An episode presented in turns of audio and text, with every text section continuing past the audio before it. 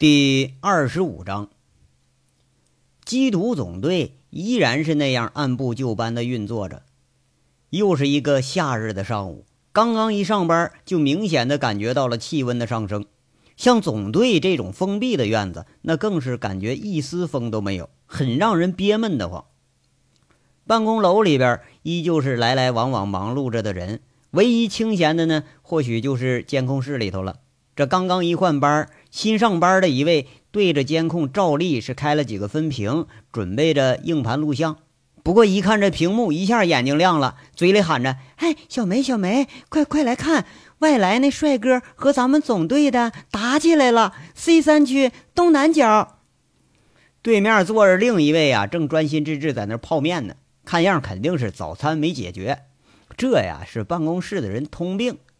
一听这话。嘴里叼着方便面调料袋那手啊忙不迭的噼里啪啦一顿敲。C 三区的摄像头画面里头瞬间就放大了，屏幕上啊，呃，那个外面的黑脸帅哥很拽的竖着食指，挨个在那点过，好像是挑衅似的。偏偏围着他这一圈特警队员都没争执，跟着又是响亮的一巴掌，也不知道在那说什么呢。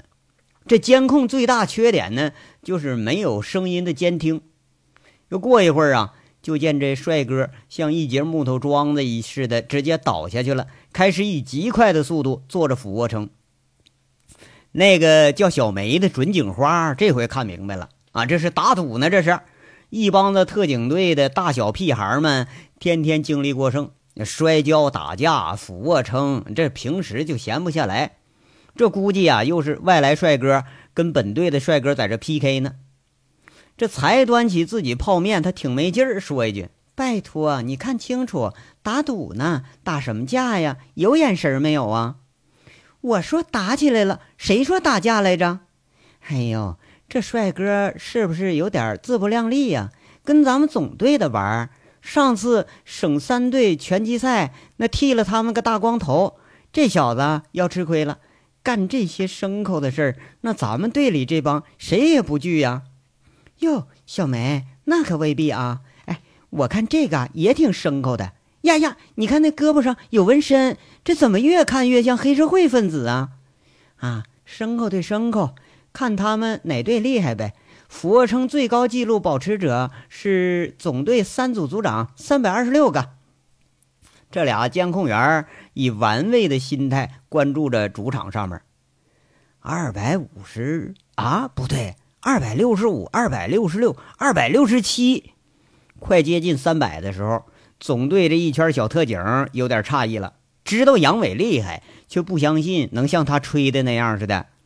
刚刚看着一帮特警在那做俯卧撑，这货居然吹着说自己能做六百个都不带打闪的。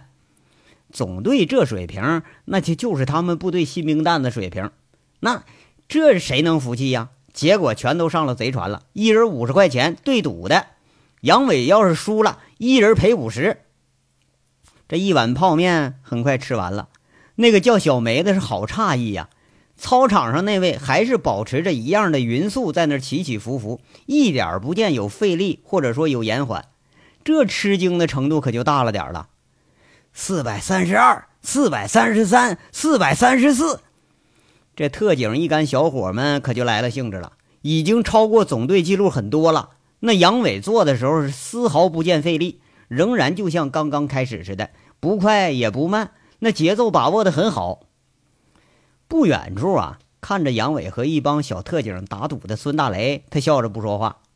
其实只有他心里知道。跟杨伟打赌，那十成十你是输定了。不过这帮不知道天高地厚的小子，那杀杀他们威风啊，也挺好。监控室里头那位是先发言了，赞叹开了：“哇，这要是上了床，一等一猛男呢！哎，小梅，你是真有眼光。”那叫小梅的，噗一声，把喝了一口的茶水全喷电脑屏幕上了。五百九十八，五百九十九，六百，这打赌完成。杨伟不是一副泄气、勉力为之的状态，众人口中数到了六百，就见这货双臂一撑，一个凌空翻，他像卖弄似的站起来了，拍拍手，伸着右手朝着第一个开始了，来掏钱。大家这才明白呀，还欠着人赌资呢，个个悻悻的就开始掏口袋了。第一个五十，第二个五十，到第四个苦着脸：“大哥，没带钱。”杨伟眼睛一瞪：“靠，耍赖是不是啊？朝他们借去啊！五分钟拿不出钱来，你信不信我找你们老处要去？”那小伙被训的是可怜巴巴的，看着孙大雷啊，不忍心，替着给垫上了五十块钱。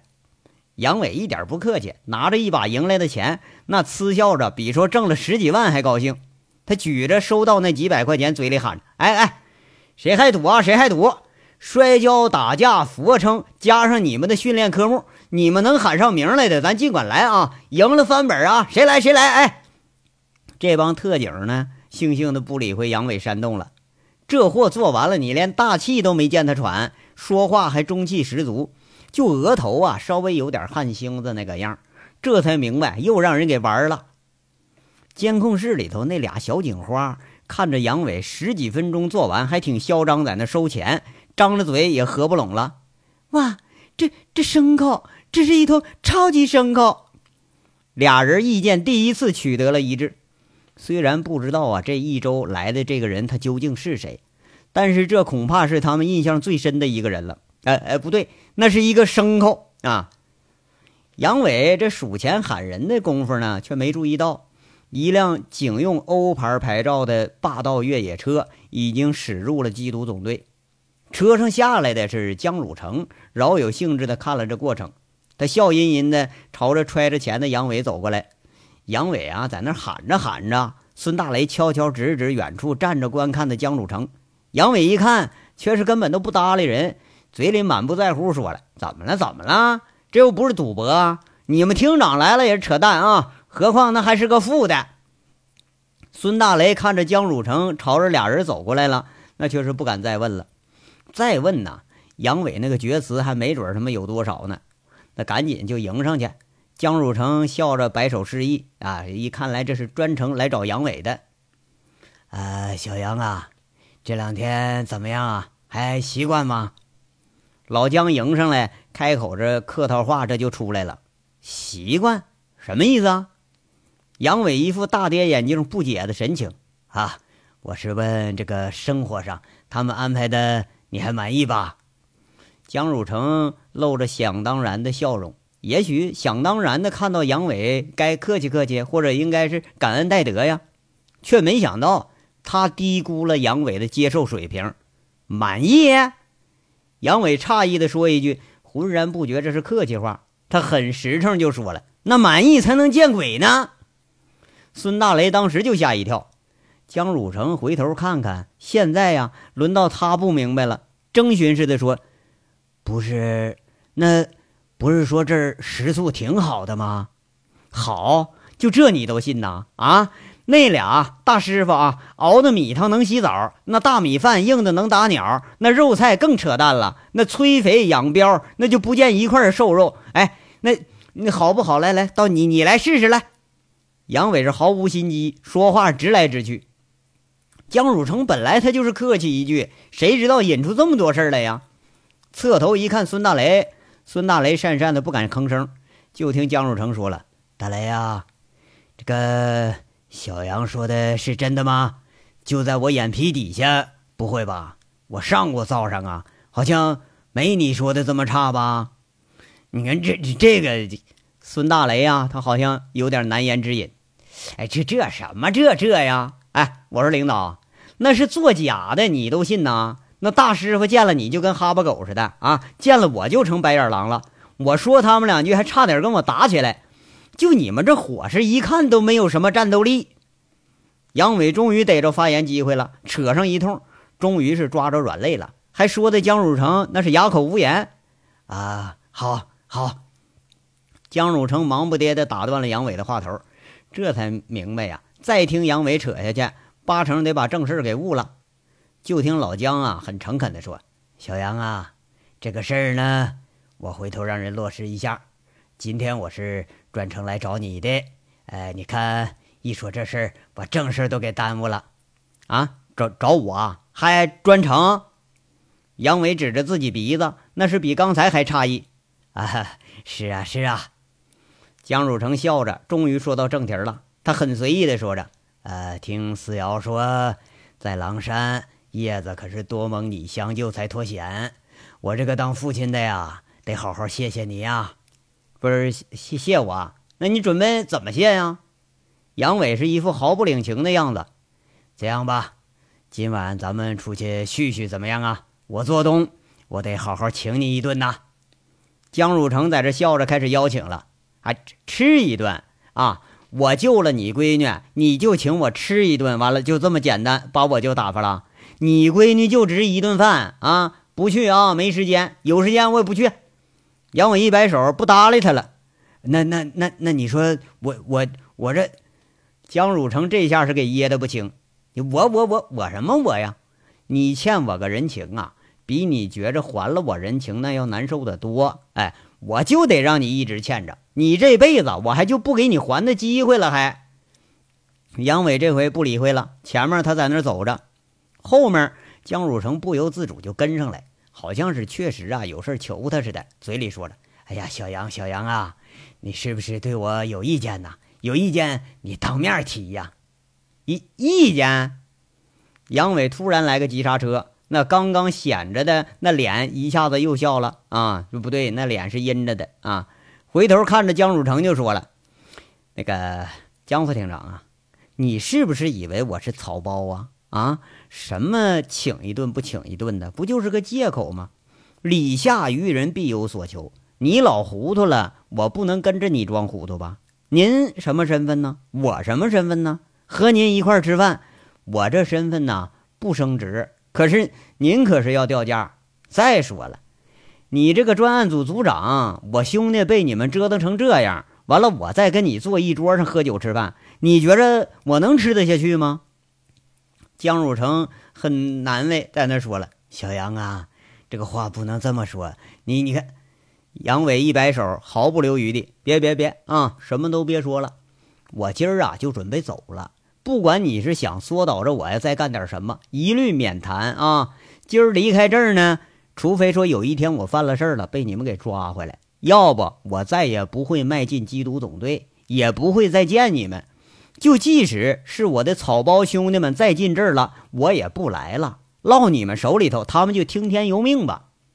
老姜在那解释：“哎呀，小杨啊，我不是和你说这事儿。”江副厅长。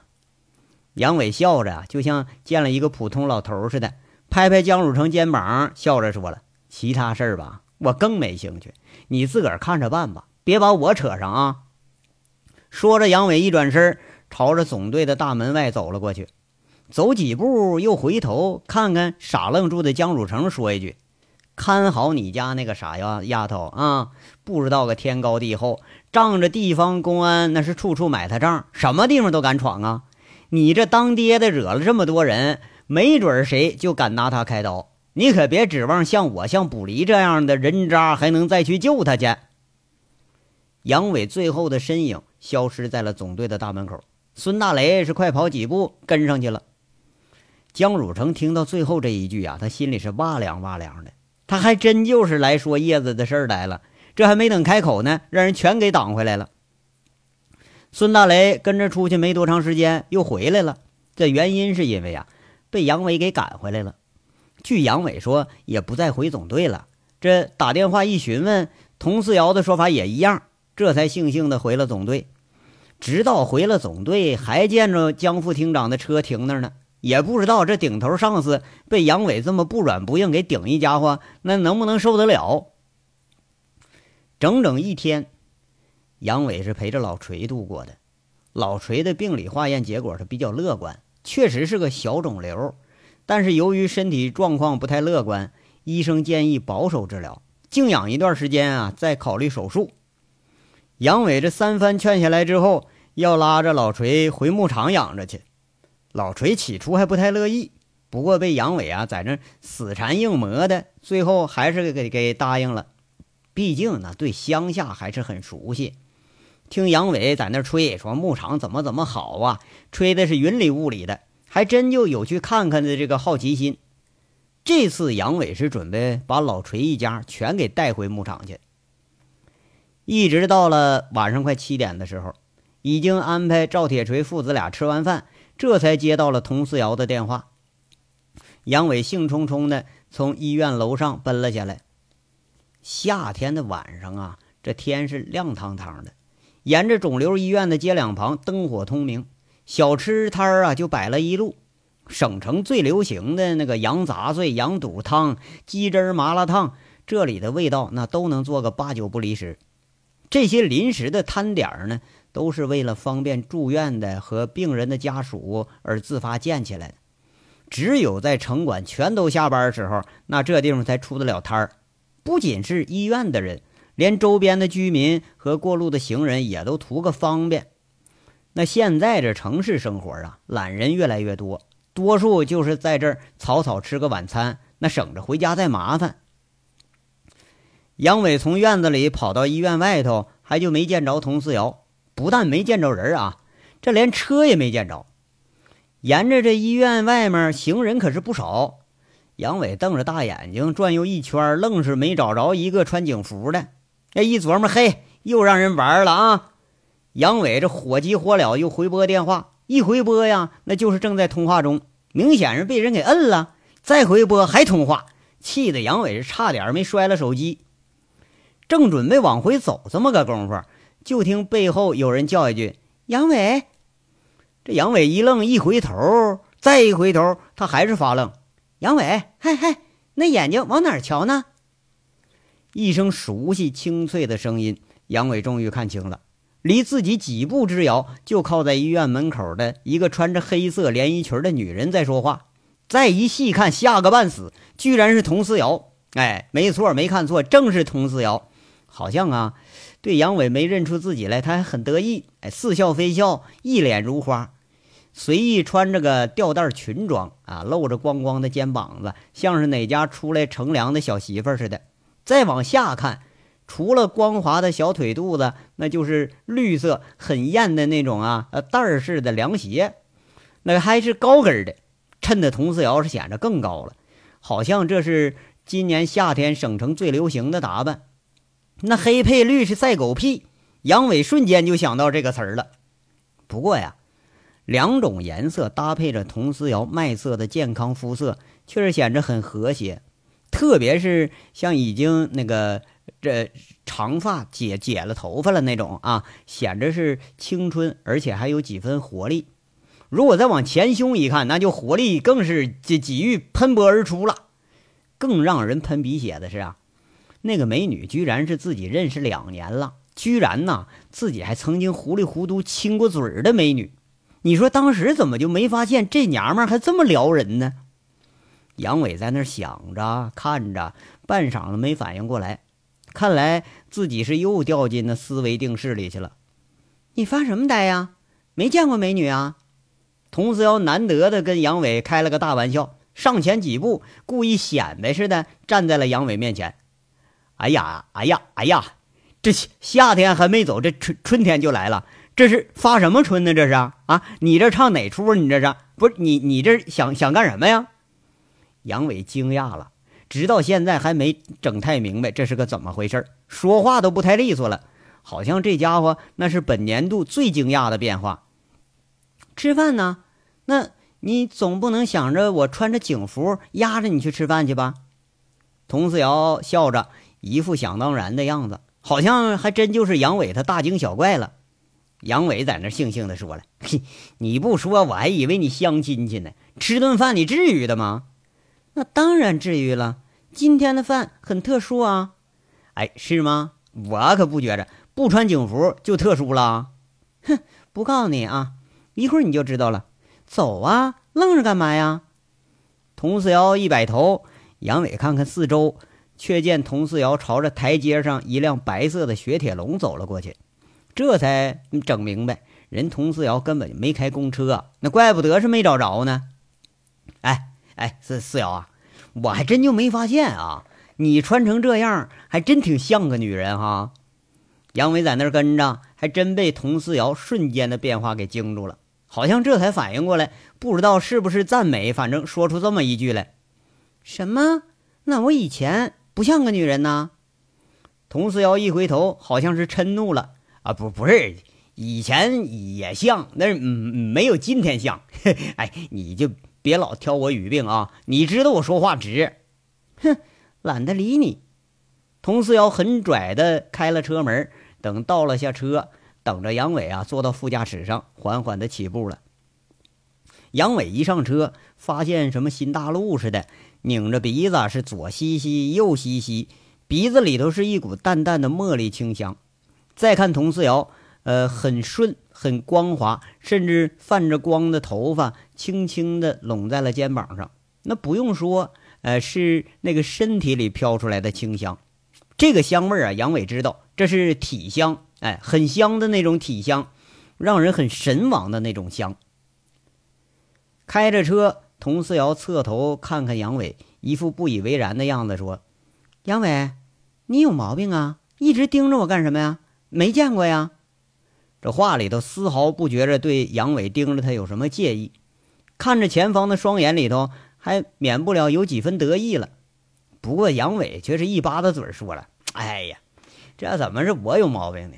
我就怀疑你有毛病。你说大晚上打扮成这样，知道是吃饭去了，不知道还以为你是哪家歌城的工作者呢。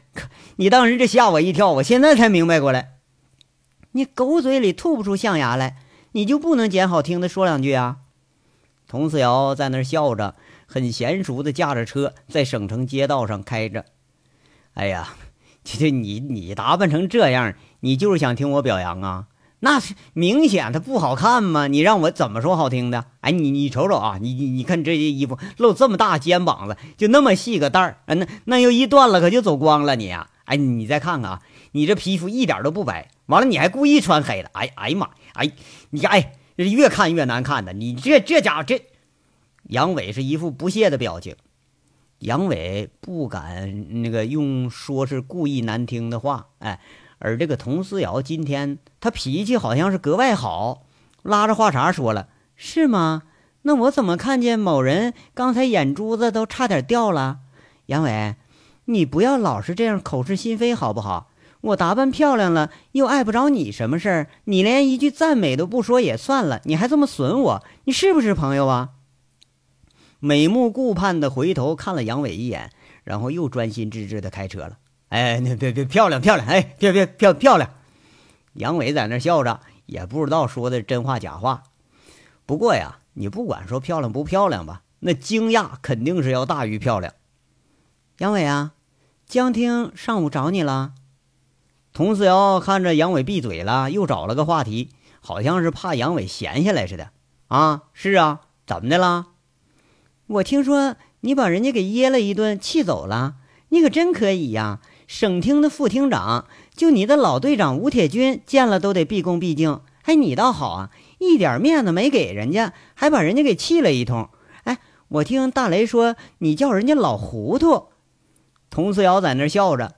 这个杨伟这胆儿啊，简直就是能包得住天。那江副厅长吃这么大个瘪，传出去那可都是个大笑话了。杨伟挺不屑，在那说了：“切，那老头一脸的皮笑肉不笑，我看不惯他啊。他找我那准没好事你怎么知道他找你没好事啊？那还用脑袋想啊？我什么人呢？我在他眼里不过就是个流氓混混小痞子。他请我吃饭，能有什么好事啊？”就这么礼下于人，不是有难题，那就是哄着你去卖命。老子这命啊，由不得他做主。这杨伟说话是很不屑的口气。佟思瑶回头看他一眼：“你不要老这么流氓德行，好不好啊？”“不是，嗨，那我是实话实说呀。”“嗯，不过这次你还真猜对了，他确实有事儿求你，想不想听是什么事儿啊？”“哎，你爱说不说啊？”你不说呀，我就不听；说了，反正我也没兴趣。要说这杨伟对不相干的人、不相干的事儿，他还真没有多大兴趣。德行，其实啊，他是为了私事找你的。他们父女俩关系一直不好，江副厅长想请你这尊大神劝劝叶子。你他听说呀，你和叶子处的挺好的啊。我说的是两年前啊。其实老人家挺可怜的。老年丧妻，这一个女儿还不原谅他，还得跟他分开过。童四瑶很温婉的在这解释，好像口气里头对江汝成同情的成分不少。杨伟吸吸鼻子，却是说了：“关我鸟事啊！他一个厅长，连个女儿都搞不定，还还我要劝，我要劝，我就劝他回河湾乡，你跟我放羊去得了你。”佟四瑶无语了，摇了摇头：“你这张嘴呀，可是越来越损了。算算了啊，就当我没说。不过这次我还是得谢谢你。你说的那伙食问题，江厅长还专门过问了，看样我们的经费问题还真有门了。”我说杨伟啊，你可真是福将啊，胡诌八扯都能办成事儿。嘿，那是你不看我是谁呀？杨伟很拽的伸了伸懒腰，一抬头正好看着前面一栋古色古香的建筑，四个鎏金大字儿“相府酒楼”。